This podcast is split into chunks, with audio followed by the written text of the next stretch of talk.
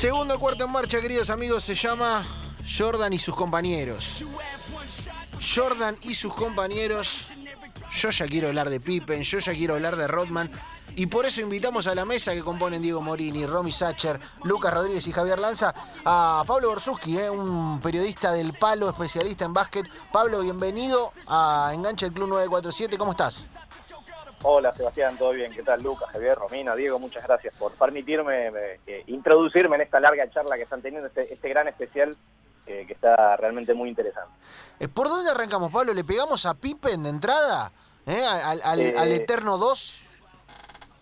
La verdad que más que para pegarles, para... En, en, realidad pegarle un correctivo, porque él podía haber estado, mira, mira lo que te digo, podría haber estado más metido en el equipo y ayudado a que no sea tan traumática, que en definitiva nos sirvió para, para este documental esa última, esa última temporada, por eh, el tema actual del sueldo y demás. Este, Scottie Pippen tuvo muchos problemas en ese, en ese sentido. Em, el tema es que e-, este documental nos brindó mucho material, inclusive a los que lo seguíamos muy de cerca en, aquella época. Eh, me, ha, tocado verlo a Jordan en el 97, inclusive en, el medio de ese, de ese segundo eh, triplete de campeonatos, y, la verdad que era, que era ver una, una máquina. Eh, quizás si, nos referimos al documental me quedó más ganas eh, de, ver un poquito más de Dennis Rodman eh, en, cuanto al desarrollo. Lo que pasa es que Dennis Rodman tiene su propio documental también, ¿no? Este era de, Jordan y los Chicago Bulls. En, en, su momento, en realidad, ¿sabes? El, golpe más fuerte, creo yo, Sebastián, viene para Jordan, ¿no? no tanto para pegarle a Scottie Pippen y a, o a Phil Jackson mismo, o a Dennis Rodman, y tiene que ver con la prensa y tiene que ver eh, con un periodista que escribió un libro de Jordan Rules en base en realidad a la rivalidad previa ¿no? con Detroit Pistons, llevado a lo que, y creo yo acá es el, punto medio gris, Jordan y, quienes armaron este documental como intentan tocar el tema como para limpiar cómo era Michael Jordan, no porque sea malo, sino porque en ese momento no era bien visto que sea tan agresivo con sus compañeros, ¿no? Eso que, venían hablando durante todo este programa. Eh, creo que ahí hay un punto importante, y, pero lo bueno de este documental es que, si bien es de Jordan, es él, es todo. Eh, este, este periodista Sam Smith es partícipe del documental, no es que, uy, como me criticó, queda afuera. Eh, entonces nos da, nos da muchísimo de tomar estos 10 capítulos que yo quiero que sean 10 más, no sé, metan algo más de historia. Estamos todos sacados. Pablo. Diego. Pablo, eh, me quedaba un poco, bueno, hablamos mucho con Pablo por fuera de lo que es el, el documental en sí.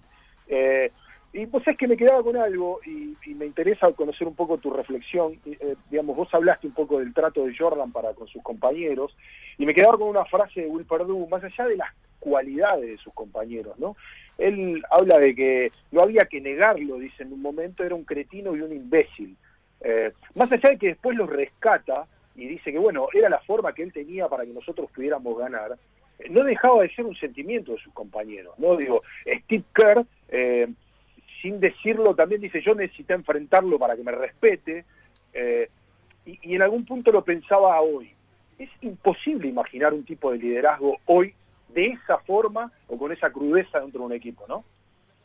Sin duda, sin duda, y, creo más allá de lo que se podía suponer que era Jordan, porque Jordan venía de una etapa previa eh, a, cuando asume el mando Phil Jackson, esto también lo, habíamos hablado, Diego, eh, varias veces, inclusive de, que Jordan eh, eh, quería él hacer todo. Eh, él quería defender a los cinco rivales, meter todos los puntos a los cinco rivales y, que sus compañeros se corran, más allá de lo obvio, ¿no? La, pelota siempre va al mejor jugador y Phil Jackson es un poco el que, el que lo acomoda. eso marca también un poco cómo era. Y cómo era, en su momento también podía haber sido tomado malo, más allá de lo que se podía hablar, pero no se daba tanto a conocer. y quizás también es, es un motivo de repensar lo que muchos creemos, y sobre todo quizás acá en Argentina, ¿no? de, cómo es un liderazgo, eh, de que eh, si uno habla más, si uno habla menos, si uno critica más fuerte, porque eh, a los que vos mencionaste puedo agregar a Jude Bushler, son todos jugadores que aparecen muy poco en el documental, BJ Armstrong,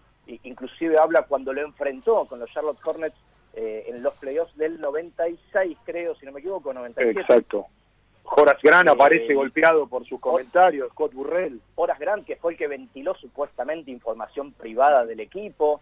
Eh, Horace Grant partícipe de los primeros títulos de, Chicago Bulls, porque no nos olvidemos, eh, los, la dinastía Chicago Bulls no es eh, Jordan Pippen Rodman. Obviamente es la más notoria, eh, también tiene algo que ver, y meto este paréntesis, de eh, David Stern, que dice, en ese momento habíamos llevado una gran globalización, que fue el artífice de, todo, de, toda esta situación global de la NBA, el comisionado en su momento, a 80 países o un poco más. Hoy se transmite a más de 200 países la NBA, se ve por todos lados, obviamente todo, todo favorece, pero ese tipo de liderazgo, yo estoy seguro que en el primer momento y en los primeros años sobre todo amedrentó a sus compañeros hasta que entendieron a través de Phil Jackson, también ahí está el trabajo y lo que decía Raúl también de hacer homogéneo lo heterogéneo, que sus compañeros lo entiendan a él también, que si quieren ir por el buen camino, bueno, es este, acepten esto, vean su trabajo también, porque él quiere ganar. Bueno, ¿qué tenemos que hacer para ganar? Soporten estos gritos, entiendan lo que les dice, porque lo hace por el bien de ustedes también. Y era, era muy difícil. Yo este, me imagino también que si se ventila hoy algo así, o si se ventilaba en su momento, eh, la verdad que corría sangre directamente. Está bueno. Eh, estamos hablando con Pablo Bozuki, un especialista para mí en, la, en la, materia, eh, y por eso tira paredes tan bien con, con, Diego Morini. ¿La tengo a Romy por ahí queriendo preguntar algo? Sí, porque yo sé que el señor Pablo Borsuski preparó mucho esta columna porque sabe mucho de básquet. Y en realidad yo tengo una pregunta un tanto retórica y en realidad la tiro para que la, la discutamos entre todos. Y es que si sus mejores compañeros no fueron sus rivales, digo, los jugadores que Michael Jordan elegía en cada equipo, decir, bueno, hoy me cargo a este, hoy me cargo a este, ¿no terminaron siendo los mejores compañeros porque sacaron lo mejor de él? Eh, sí, los mejores aliados, yo lo llamaría. Eh, quizás le, cambiaría eso, pero sí, tal cual, tal cual. Jordan se apoyó en... Hasta en momentos adversos, bueno, bien mencionaban lo, lo del padre, eh, en la parte 9 o 10 del documental, eh, y, esto está lo lindo de un documental, nosotros sabemos lo que pasó, eh, deportivamente está claro, hasta algunas particularidades, que lo de las apuestas, que lo de cómo impactó lo del fallecimiento del padre, que lo que pasó quizás con la NBA en su primer retiro y demás, él se agarró de esas cosas, bueno, en estas últimas partes también apareció la historia que yo creo que nadie la conocía, la del guardaespaldas que él tomó como, casi un padre una vez que falleció y, y, que lo ayudaba mucho. Eh, en esas cuestiones él se apoyaba, le inspiraban eh, el enfrentar un rival que le hablaba mucho, eh, en un jugador realmente desconocido de Washington Bullets, en, ese momento que en un partido de playoff le metió 29 puntos y mm, la verdad no, no, era, un, no era un jugador. al siguiente partido te meto 28 en el primer tiempo y lo hizo. Este, y, ese tipo de cosas sí, totalmente. en, en Reggie en Carmalón, bueno, salió en estos últimos capítulos también, su bronca por decir, no es que no se merezca el MVP de la temporada, pero yo quería eso. Bueno, le voy a demostrar por qué yo quería eso. Y, ahí es cuando él, se nutre de, todo eso adverso supuestamente y lo transforma en algo ultra ganador, en alguien que es un competidor eh, feroz de los que pocos se vieron.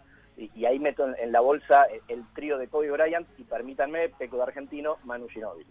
Me encanta, me encanta el debate, el ida y vuelta, eh, todo lo que le vamos robando a The Last Dance eh, de la mano de Pablo Borsuski, un especialista eh, en la materia. Yo, viste, me quedo con, con esto que, decías, Pablo, de, de, por qué Jordan era mostrado así y de también en un tiempo en el que son todos buenos y malos, y los buenos son buenísimos y los malos son malísimos, mostrar la complejidad del armado de un equipo ultra ganador sin solamente decir que ganaban porque eran buenos en la cancha, me parece que eh, mostrando claroscuros está, está interesantísimo eh, y, me quedo con, con, eso de esta parte del debate. Eh, Pablo, em, se me acaba el segundo cuarto, ¿viste? Esto, el, reloj en el, en el básquetbol es tirano.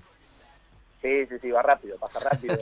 Igual yo le doy la pelota, ¿Sí? Le doy la última pelota, ¿eh? Sí, es un, es un shooter Siempre en el le doy la última pelota, es un gran es un gran base, Borsuki. cierra bien los partidos, en el clutch está bien. Qué gran compañero, digo, qué gran compañero. Pablo, te agradecemos eh, por mil esta participación. Para nosotros fue un placer eh, y nos enriqueció. Me parece que nos vamos al entretiempo eh, felices de la actuación. Buenísimo, buenísimo. Alegro, les agradezco a ustedes de, dejarme participar y poder charlar de este tema que nos, que nos conmueve y nos conmovió a todos y nos va a seguir conmoviendo a todos y, agradecido a todos ustedes. Pablo Borsutsky pasó por aquí por enganche en el Club 947. Se nos termina el segundo cuarto y entre tiempo y venimos para el tercero.